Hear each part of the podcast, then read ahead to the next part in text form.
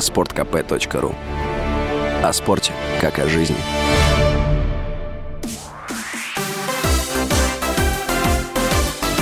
Новости спорта.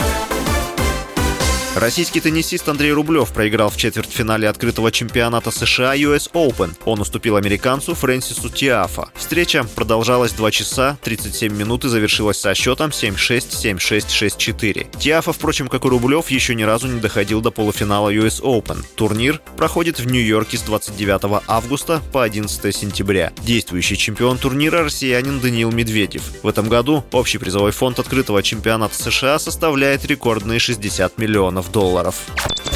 Главный тренер сборной России Валерий Карпин объяснил невызов играющих за рубежом игроков в команду. Специалист назвал главной причиной проблемы с логистикой. Также он обратил внимание на то, что полузащитник итальянского Турина Алексей Миранчук получил травму, а хавбэк Монако Александр Головин имеет загруженный график в клубе. Ранее стали известны соперники российских футболистов по ближайшим матчам. Ими стали сборные Киргизии и Ирана. Команда Валерия Карпина проведет обе встречи на выезде.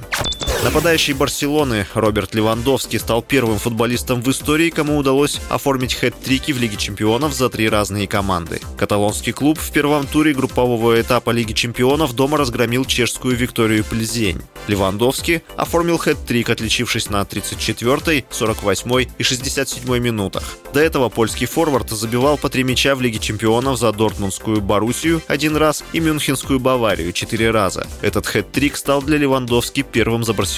За всю историю Лиги чемпионов только три футболиста делали хэт-трики за две разные команды. Португалец Криштиану Роналду забивал по три гола за мадридский Реал и Ювентус. Бразилец Неймар за Барселону и ПСЖ по одному разу. Итальянец Филиппо Индзаги за Милан и Ювентус. Лидерами по количеству хэт-триков в Лиге чемпионов являются Лионель Месси и Криштиану Роналду по 8. Левандовский идет на третьем месте по этому показателю. У него 6 раз. С вами был Василий Воронин. Больше спортивных новостей читайте на сайте sportkp.ru Новости спорта.